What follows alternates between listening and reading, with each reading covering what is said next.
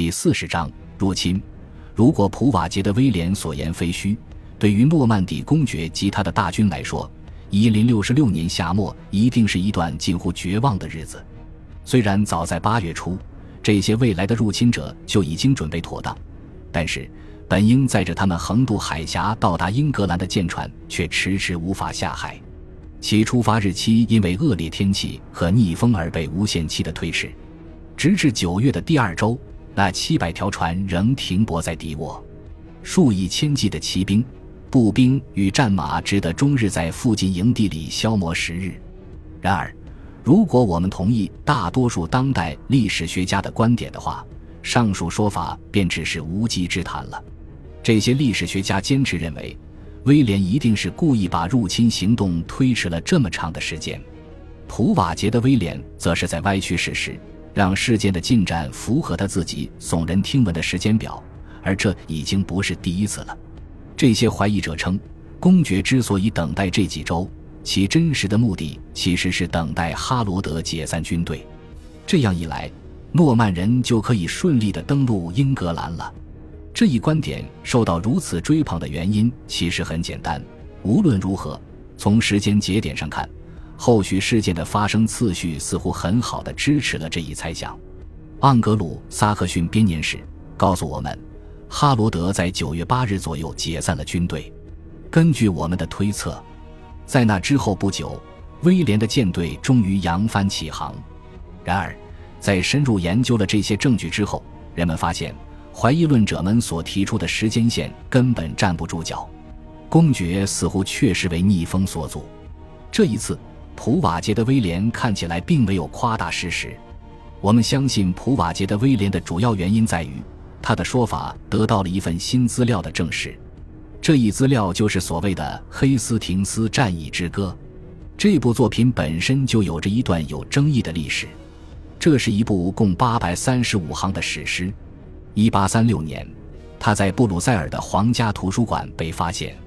尽管它是一部匿名作品，但很快就被认为是出自与征服者同时代的亚冕主教居伊之手。几十年后的奥德里克·维塔利斯告诉我们，这位居伊主教曾撰写过一篇关于黑斯廷斯战役的长诗。这也就是人们产生这种观点的原因。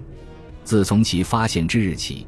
学术界对其真实作者和这一史诗真实性的质疑几乎就从未停止过。二十世纪七十年代后期，学术界对其质疑之声是如此之巨，以至于许多在此后不久面世的书和文章都不再将其当作论据。近来，《黑斯廷斯战役之歌》的命运似乎发生了很大的改变，学者们现在倾向于相信，它就是奥德里克所谈及的那首诗。而且，根据奥德里克的说法，作品的完成时间早于一千零六十八年春，因此，这部史诗可能是我们所能看到的关于一千零六十六年事件最早的历史资料之一。当然，它仍然是一首诗，也就是说，它可能带有艺术虚构的成分。但无论如何，《黑斯廷斯战役之歌》现在已经是研究诺曼征服的关键文献之一了。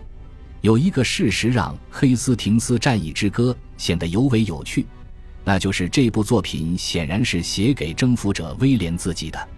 当然，很多其他的文稿也同样如此，例如瑞米耶日的威廉和普瓦捷的威廉二人的作品。《黑斯廷斯战役之歌》的不同之处在于，它的作者居伊主教并不是诺曼人，亚棉位于相邻的彭迪厄郡。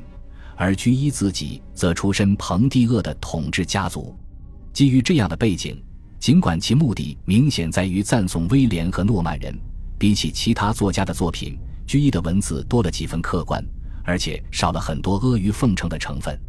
另一个令《黑斯廷斯战役之歌》显得极为有趣的事实是，普瓦捷的威廉无疑拜读过他。在他自己所写的史书中，威廉时常对居伊主教的诗作出回应。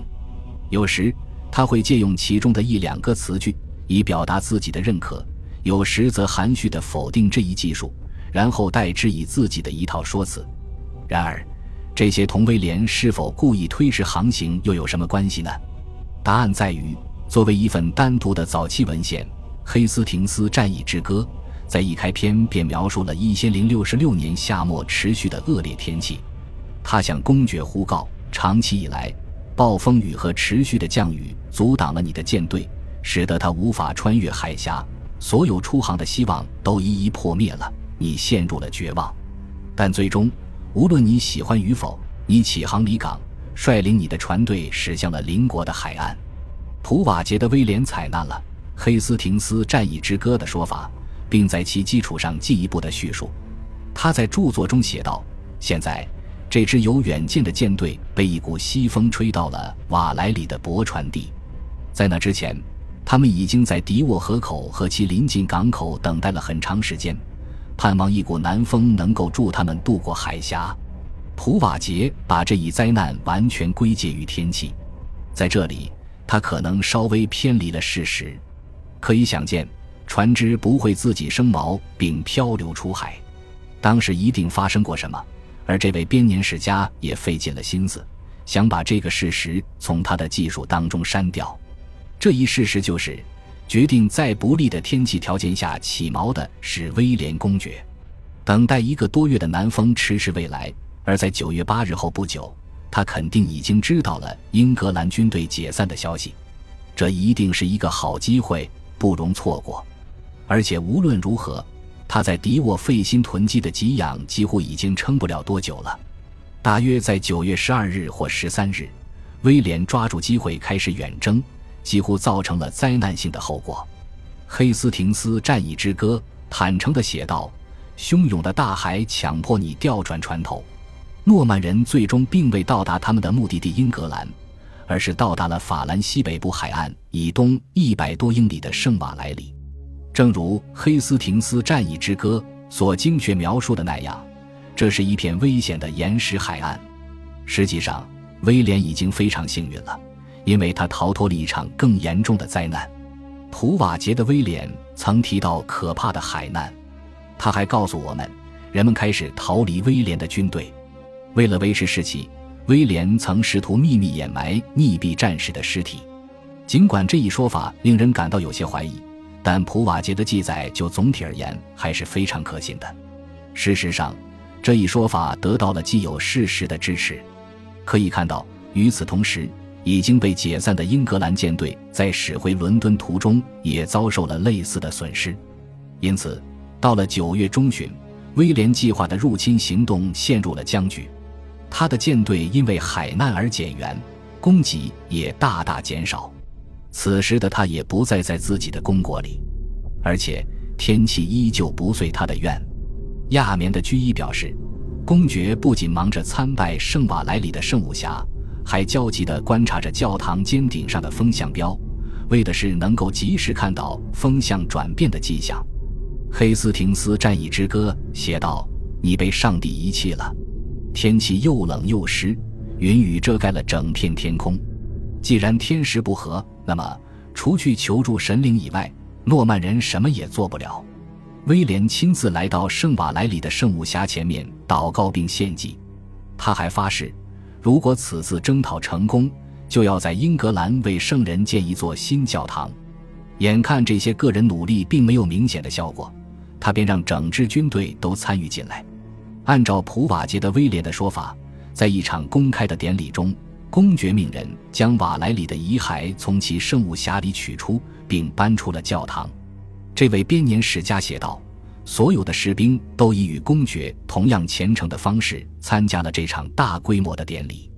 他们不得不再等上两个星期，但是他们的祈祷还是应验了。”关于这件事，普瓦捷的威廉写道：“最终，盼望已久的风终于来了，人们高举双手。”高喊着感谢上苍，与此同时，人群中发出阵阵喧哗，那正是人们在奔走相贺。八月挂毯的画面显示，此时的人们正在把武器和红酒运上战船。从某种意义上说，他们的运送过程相当有序。他们或者扛着这些物件，或者用车子运送他们。《黑斯廷斯战役之歌》准确地捕捉了这一喜庆而又忙乱的气氛。一时之间，所有人心力合一，要将他们自己托付给终于平静下来的大海。尽管分散在各地，所有人都兴高采烈，立刻跑去工作。一些人爬上了桅杆，而一些人则升起了风帆。许多人奋力将骑士的战马拉上了船，其余的人则匆匆收好了自己的武器，就像鸽群寻找他们的巢一样。成群的步兵争先恐后地找好自己在船上的位置。我的天！当水兵们寻找他们的船桨，骑士们寻找他们的武器的时候，竟会突然发出如此巨大的声响。令人沮丧的是，原始文献中所记载的日期各不相同，这也就意味着。我们无法得知这一奇景究竟发生在哪一天。这件事很可能发生在九月二十七日，也可能是在九月二十八日。然而，我们可以通过观察潮汐来估计，诺曼人是在一天当中的什么时候出航的。诺曼人需要在涨潮的时候开船，并赶在退潮之前离港。只有这样，才能确保他们所有满载的船只都有足够的时间出港。一零六六年九月二十七日。圣瓦莱里附近海域于早上九点左右开始落潮，而开始涨潮的时间则约为下午三点。下午五点三十分之前，这里的太阳刚刚落下，这非常符合《黑斯廷斯战役之歌》的记载。当船只最终离开他们的停泊地时，天色已晚，落下的太阳在天边闪耀着余晖。也就在这个时候，公爵的坐舰一马当先，开始引领整个船队。感谢您的收听，喜欢别忘了订阅加关注，主页有更多精彩内容。